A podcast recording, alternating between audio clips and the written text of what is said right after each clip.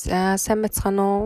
Би Өмнөх ухааны их сургуулийн дархан дахь салбарын хтэтэл багш орчуулагчийн ангийн 3 дугаар курсын үеийн мөгч мөг байна. За өнөөдөр миний ярих сэдв бол хятад хэлийг одоо сурахдаа өөрөө ашигладаг хэд өөр дүнтэй аргуудыг та бүхэнтэйгээ болцох болно.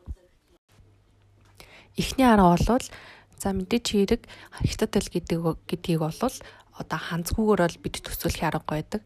Тийм болохоор хятад хэлийг ханзыг маш сайн тогтоож зөв зурлагын дагуу одоо чэйжилж бичих хэрэгтэй байдаг. Тийм учраас за зарим хүмүүс ханзыг чэйжлэхдээ нүдэлж чэйжлэн аль сүүл их хэмжээгээр бичиж чэйжилдэг. Тийм болохоор өөртөө тохирсон нүдлэх бичих одоо аль нэг арга өөрөө олж авах хэрэгтэй гэсэн үг.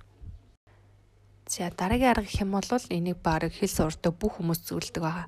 За энэ бол одоо тухайн хэл дээрээ кино олж үзэх. За та ямар жанрын кино дуртай вэ? Хайр дурлалын адал явдалт, аимшигын, зүгнүүлт, анимашн ямар ч үж болно. За өөрийн дуртай жанраас сонгож аваад тухайн хэл дээрээ тэр киног олж үзнэ. За эхлээд бол сабтитлтаа үзээд явна. За доороо сабтитлтаа за үзэж явахдаа зогсоогоод мэдхгүй гарч ирэх юм бол тэргээ толь бичгээ ашиглан орчуулад өөрийнхөө шинэ үгийг нэмэгдүүлээ явж болно гэсэн үг. За дараагийн арга гэх юм бол ном унших. За бид дөнгөж анхлан суралцж байгаа болохоор роман, туйлс зэргийг уншаад ойлгохгүй. Тийм болохоор хамгийн энгийн үлгэрийн номноос нь эхлэх хэрэгтэй.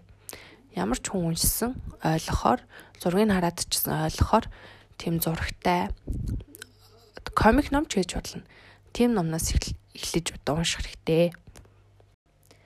Хятад хэлийг за ер нь бүх хэлийг сурах хамгийн хамгийн хамгийн арга бол ярих. За нэг харилцагч хүн олж аваад за нөгөө тухайн хэл дээрх одоо би бол хятад хэл сурж байгаа учраас хятад одоо хүн хайж болоод түнтэйгээ маш сайн ярих хэрэгтэй. Анх бол би хичдэг байсан. Би одоо энэ үгээ буруу хэлээд байна уу да энэ үгийнхаа хөг дуудлагыг буруу хэлээд тэр хүнд буруугаар ойлгочих үү гэж их боддог байсан. Гэтэ тэр хүн намайг энэ хятад хэллийг сурах ямар их хэцүүг мэдж байгаа учраас тэр хүн намайг шалахгүй шүү дээ. Тэм болохоор өөрөө ямар ч ичих сандрах зөвлөгөөгөр өөрийгөө илэрхийлэх хэрэгтэй.